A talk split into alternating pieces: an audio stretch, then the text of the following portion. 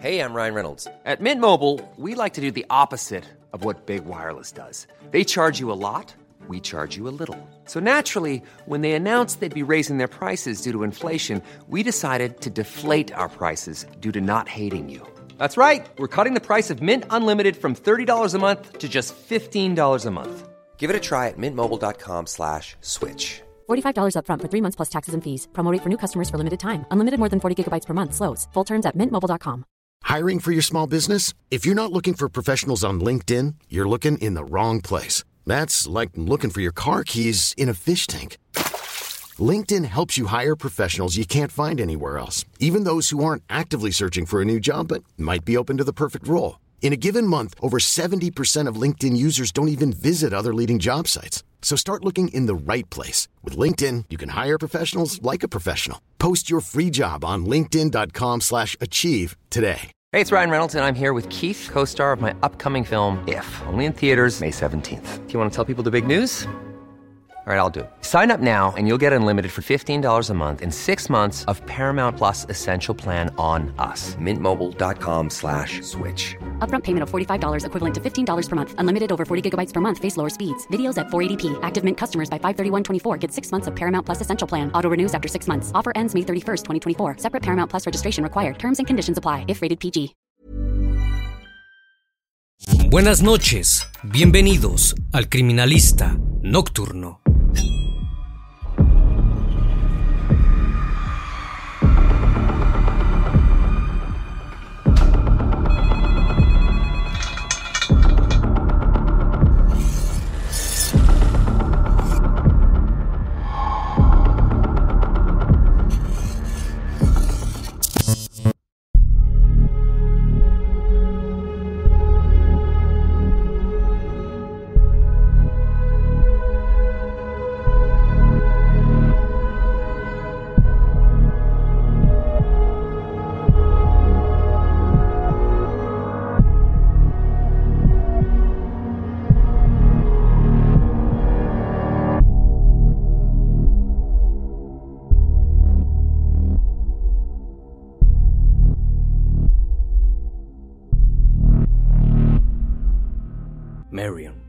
una ciudad pequeña que no alcanza los 40.000 habitantes en el estado de Ohio, principalmente dedicada a las fábricas, debido a la enorme cantidad de rutas aledañas y el ferrocarril.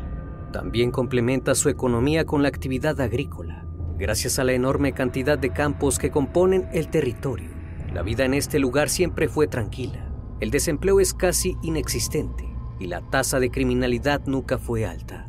Marion es, al día de hoy, un lugar agradable para vivir en Estados Unidos, si se busca una rutina tranquila, una vida casi de pueblo.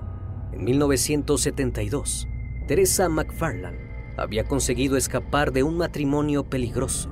Con tan solo 14 años, se había casado con Edward Meadows, con quien tuvo una hija, Barbara Charter. Aquel año, en el bar Baja Boots, se cruzó con Terry Great. Ella trabajaba allí como bailarina y empezaba a disfrutar de la libertad. Las cicatrices producidas por la relación tóxica anterior estaban sanando y las fiestas los fines de semana eran una práctica común. Great de alguna forma consiguió captar la atención de la mujer. En 1974, Teresa y Terry dieron el sí en el altar. Ella llevaba en su vientre a su segundo hijo Jason. El 8 de agosto de 1976 llegó el tercero y el último miembro de la familia, al cual llamaron Sean, y quien llegó en una dinámica de hogar algo torcida. El criminalista nocturno. La relación de la pareja era compleja. Teresa no dudaba en salir un viernes para asistir a alguna fiesta o reunión social y era capaz de volver el domingo por la noche sin dar noticias sobre su paradero. Esta conducta se convirtió en la norma. Bárbara contó que en alguna oportunidad su madre llegó a dejar a Sean, el más pequeño y necesitado de atención, sin comer durante un día entero, mientras el niño lloraba en su cama. Su padre trabajaba y su mamá festejaba con sus amigos. Los problemas empezaron a temprana edad. Sean no recibía una educación completa en el jardín de infantes y el primer grado de escuela primaria, supuestamente por problemas de salud que su familia jamás especificó, la falta de atención y otros calvarios. Empezaron a corroer la mente del niño. Cuando asistía al colegio, sus calificaciones no eran las mejores, pero de alguna manera, Sean conseguía mantener sus demonios en el interior y se mostraba sociable. Era un pequeño encantador. Una amiga de aquellos primeros años dijo que todas las chicas querían a Sean. El pobre desempeño escolar era un problema, pero Sean se perfilaba como deportista en ascenso. En el colegio River Valley High School, demostró ser un excelente jugador de béisbol, lo que parecía ser un futuro promisorio para el niño. Pronto se vio interrumpido por la ruptura de su brazo. Los médicos encontraron un tumor óseo y tras superar una operación, Sean nunca más pudo practicar deportes de forma competitiva.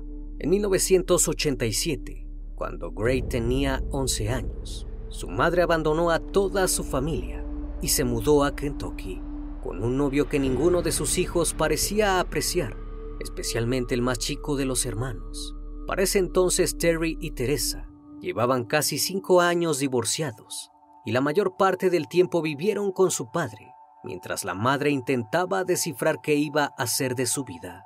Sean y su progenitora jamás congeniaron.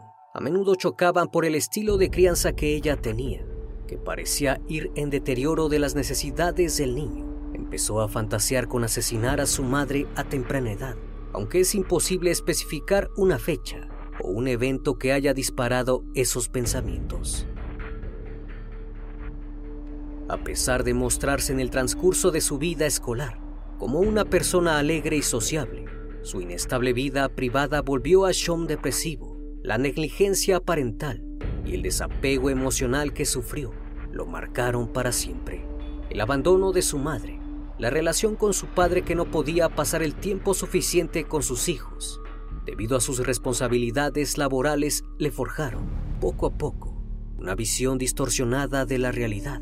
Sean pasaba a menudo días enteros tirado en su cama o en un sofá sin ver a nadie, como si intentara reparar los circuitos internos de su estabilidad emocional dañada. En 1994, la custodia definitiva de los Great pasó a manos de Terry. Sean estaba por cumplir los 18 años y sus problemas internos se tradujeron en un primer incidente. En noviembre fue arrestado por tomar de la garganta a su novia, casi ahorcándola después de una discusión.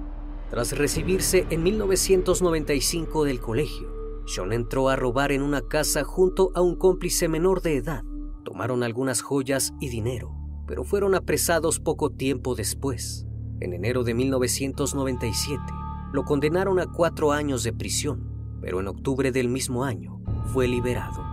Los cargos eran menores y pese al antecedente que traía por la denuncia que hizo su exnovia, las autoridades judiciales entendieron que esos pocos meses tras las rejas bastaban para lesionar al joven descarriado, por lo cual el juez lo dejó libre, sin saber que había soltado a un verdadero monstruo.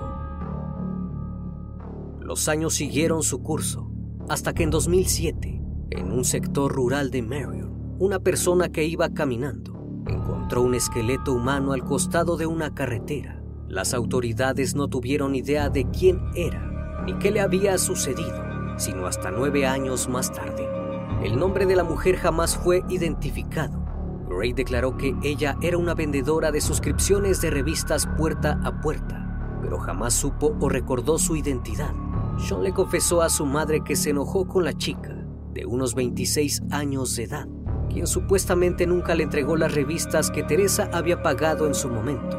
Great la rastreó, la persiguió como un depredador salvaje y de alguna forma consiguió convencerla de subirse a su automóvil. Le habría dicho que quería comprar algunas revistas y gracias a su capacidad de seducción, ella se metió en el vehículo sin saber que encontraría su final unos momentos más tarde, una vez en el hogar de Sean, al sur de la ciudad, él no dudó y le dio una certera puñalada en el cuello. La mujer cayó desvanecida y falleció unos minutos después, producto de la hemorragia. Sean observó cada momento vio cómo la vida se escapaba entre gemidos ahogados por la sangre. Después escondió el cuerpo en el sótano durante dos días, hasta que elaboró un plan para deshacerse de toda la evidencia. Condujo hasta Victory Road, una carretera poco transitada, y a pocos metros del camino lanzó el cuerpo, sin más preocupaciones. Esto fue en algún momento del año 2005, y las razones por la cual no fue encontrada antes son una suma de oscuras coincidencias. Las hojas caídas de los árboles taparon el cuerpo rápidamente, y un incendio accidental menor terminó de ocultar el cuerpo. No se encontró ningún tipo de identificación y Gray nunca supo el nombre de su primera víctima. Llegó a decir que creía que se llamaba Diane. Nadie la reclamó tampoco.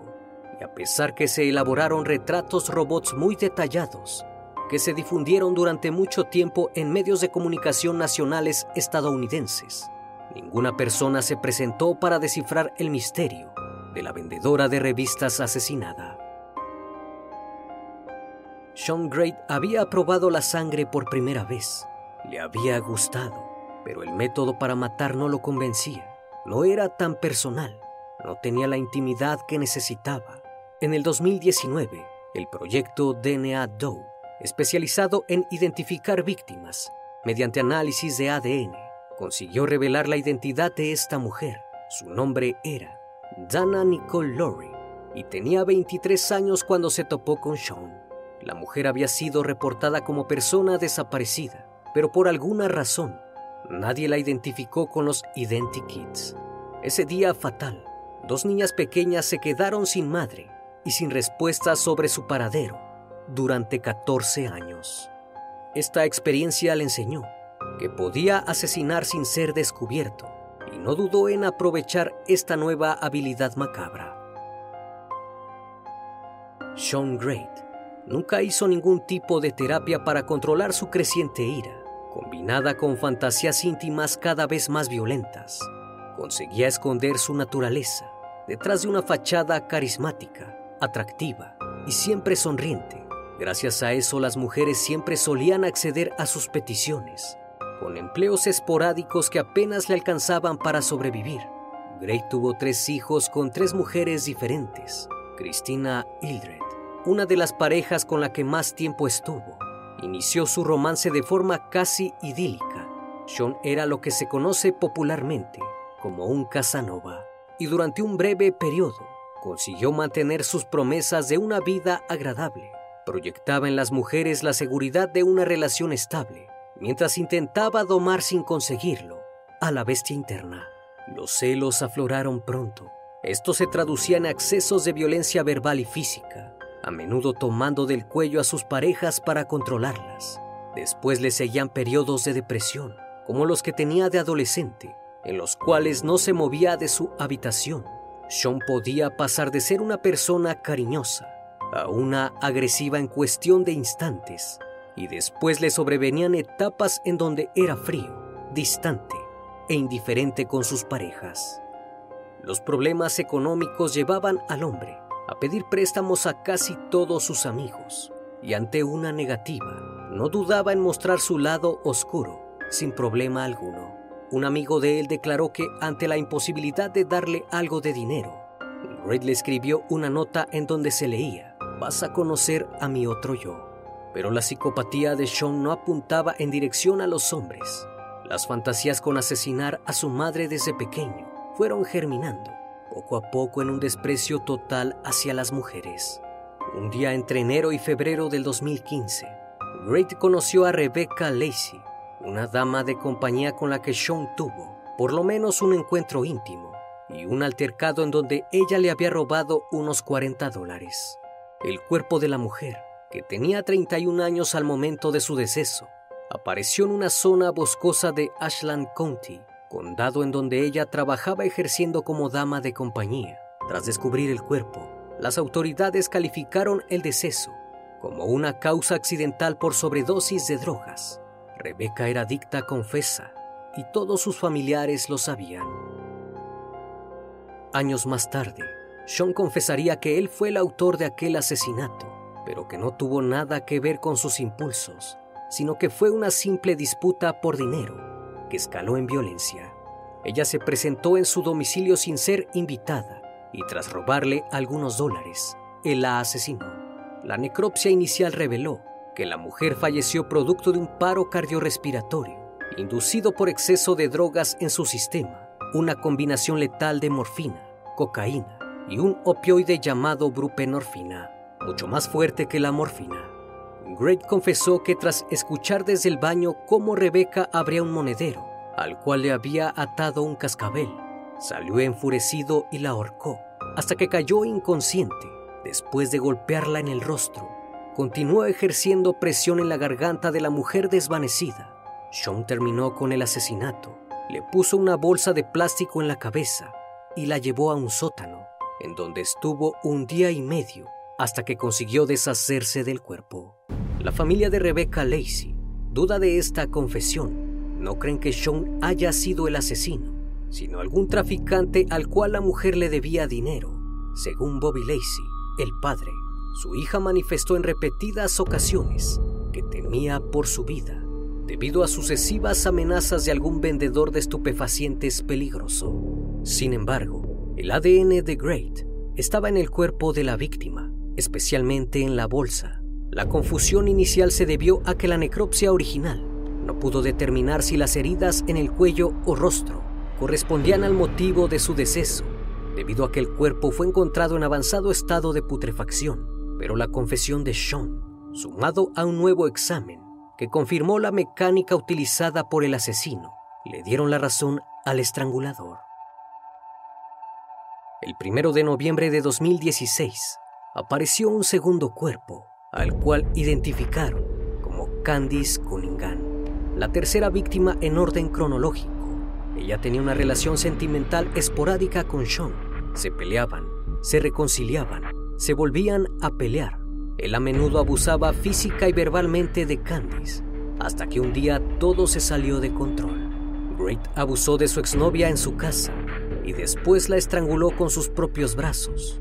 No tuvo muchos problemas a la hora de reducirla en cuestión de minutos todavía acabado. Después llevó el cuerpo sin vida de la mujer hasta una propiedad abandonada en Mansfield, oculta en una zona boscosa, y dejó el cuerpo en la parte trasera. Candice era violenta y tenía tendencias suicidas. Podría haber huido en cualquier momento y hablar con la policía, pero no lo hizo.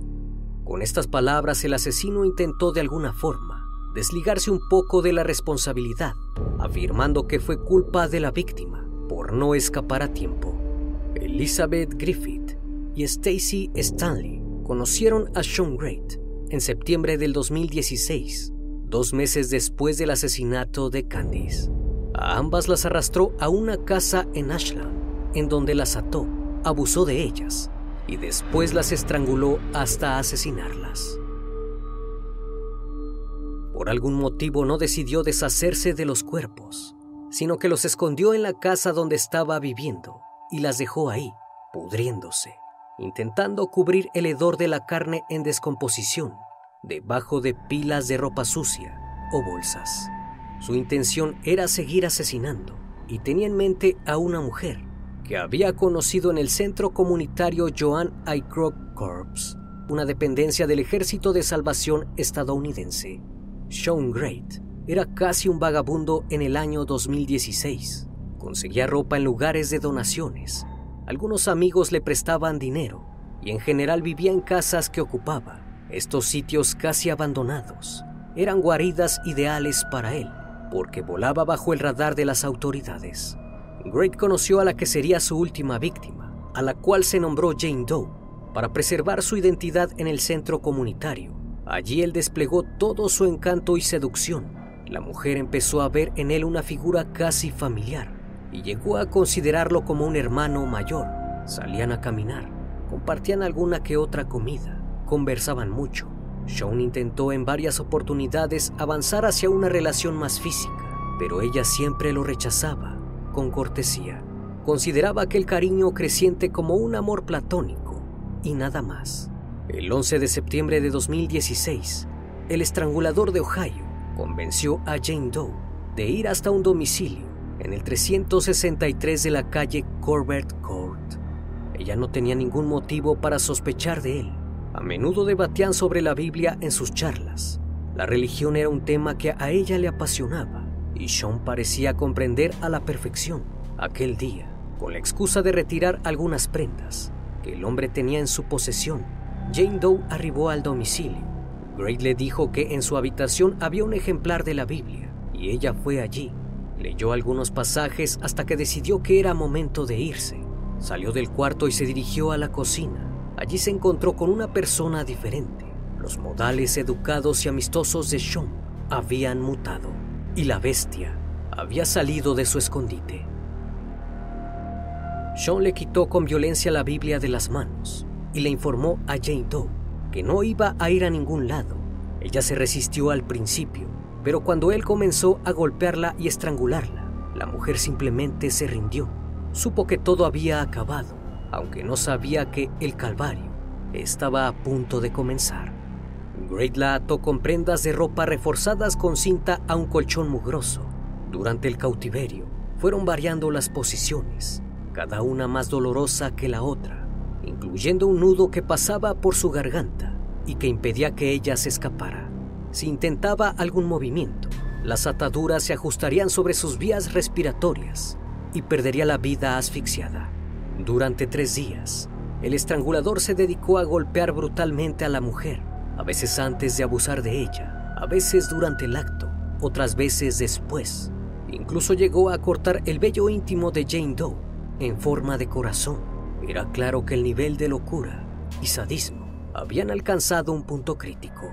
El olor a putrefacción de los otros cuerpos invadía la casa.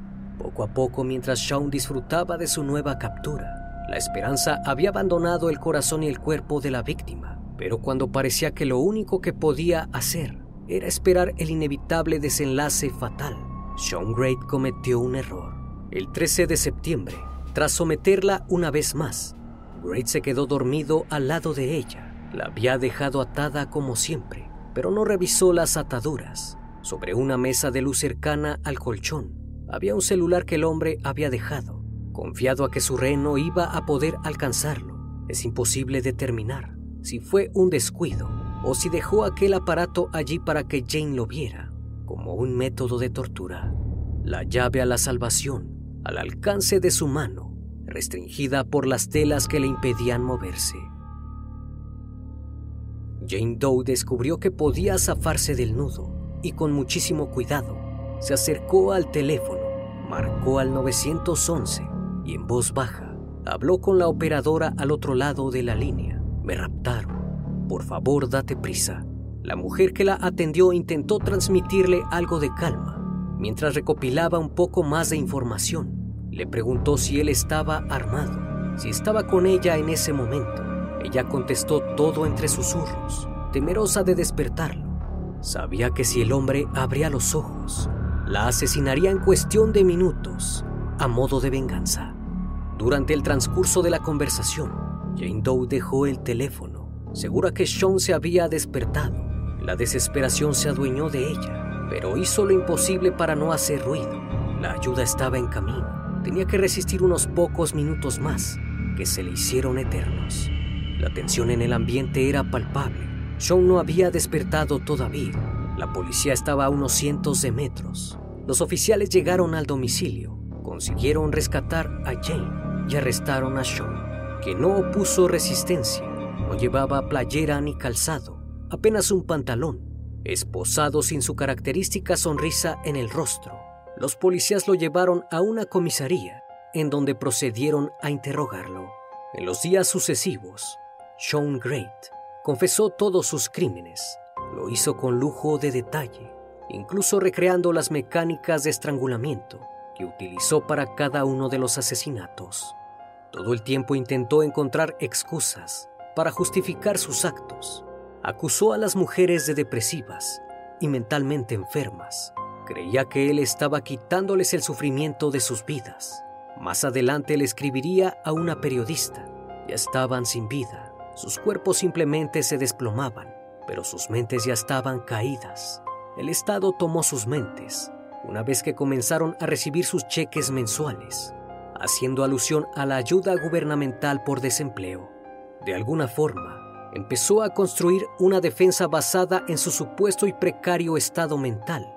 Su abogado defensor intentó utilizar esta estrategia porque sabía que el testimonio de su última víctima, junto al descubrimiento de los demás cuerpos, le garantizaba a una condena que Sean teme hasta el día de hoy, debido a que Ohio permite la pena de muerte. Su expareja Christina Hildred declaró que siempre sospechó que había algo mal con él, pero que jamás imaginó que Sean podía ser un asesino. Pese a que ella consiguió sobrevivir, no la salvó de experimentar el horror en retrospectiva. Hildred se dio cuenta que en el 2005 ayudó sin saberlo a limpiar la escena del asesinato de Dana Lowry. Y encima, el sádico hombre le entregó un anillo de compromiso que le había robado a la vendedora de revistas desaparecida. Cristina cooperó con las investigaciones que derivaron en los juicios y nunca se sospechó de ella. Al final, el estrangulador de Ohio fue encontrado culpable de asesinato de Stacy Stanley y Elizabeth Griffith en el condado de Ashland, y por esos dos cargos fue condenado. También lo declararon culpable de los crímenes de Candice Cunningham y Rebecca Lacey en Richland, por el cual fue condenado a prisión perpetua, sin posibilidad de apelar la sentencia ni pedir libertad condicional. El deceso de su primera víctima se tradujo en una condena a prisión perpetua.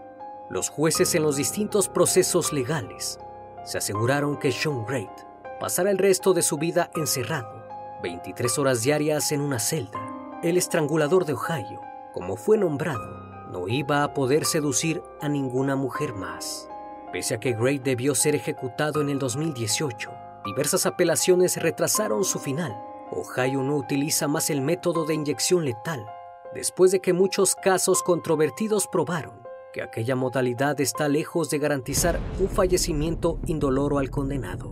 Pero Ohio tampoco permite otro tipo de ejecuciones, a no ser que el Estado implemente en sus leyes otra forma de llevar a cabo la pena capital. Sean Great pasará el resto de sus días en el Instituto Correccional de Chillicothe. Si bien Sean Great confesó cada uno de sus crímenes, la naturaleza impulsiva y agresiva de su mente permite sospechar que existen más víctimas. Su primer asesinato fue en el 2005 y en el transcurso de 11 años, hasta su captura, asesinó a cinco mujeres. Los especialistas en asesinos seriales afirman que esta clase de personas nunca se detiene y aunque Great haya colaborado indicando dónde estaban los cuerpos y revelando los detalles de sus mortales acciones, la posibilidad que haya dejado más víctimas sin identificar es muy real.